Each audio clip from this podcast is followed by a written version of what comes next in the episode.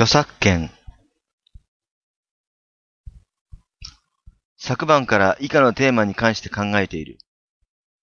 作家の文章を真似るのは絶対してはならないのだろうか。例えば、トリフォー監督、大人は絶対分かってくれないという映画を例に挙げる。ある少年が学校の成績がいつも良くなかった。ある日、少年の母がガリに連れた。学校って科学とか数学とか歴史とか生活に役に立たないことばかり教えるって確かだけど、フランス語はね、とても大切よ。みんなが生活でいつも使うでしょそれじゃあ約束しましょう。次の作文でいい成績を取ったら、ご褒美をあげるわ。その後、少年は学校の宿題のために作家バルザックのテキストを丸写ししてしまった。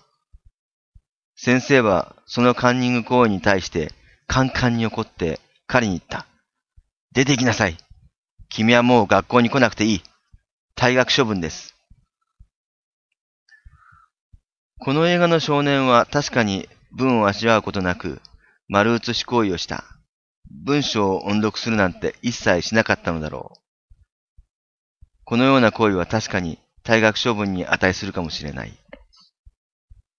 しかしながら、無意識のうちに以前読んだことのある文が自分の書いた作文の中に出てきてしまうことがよくある。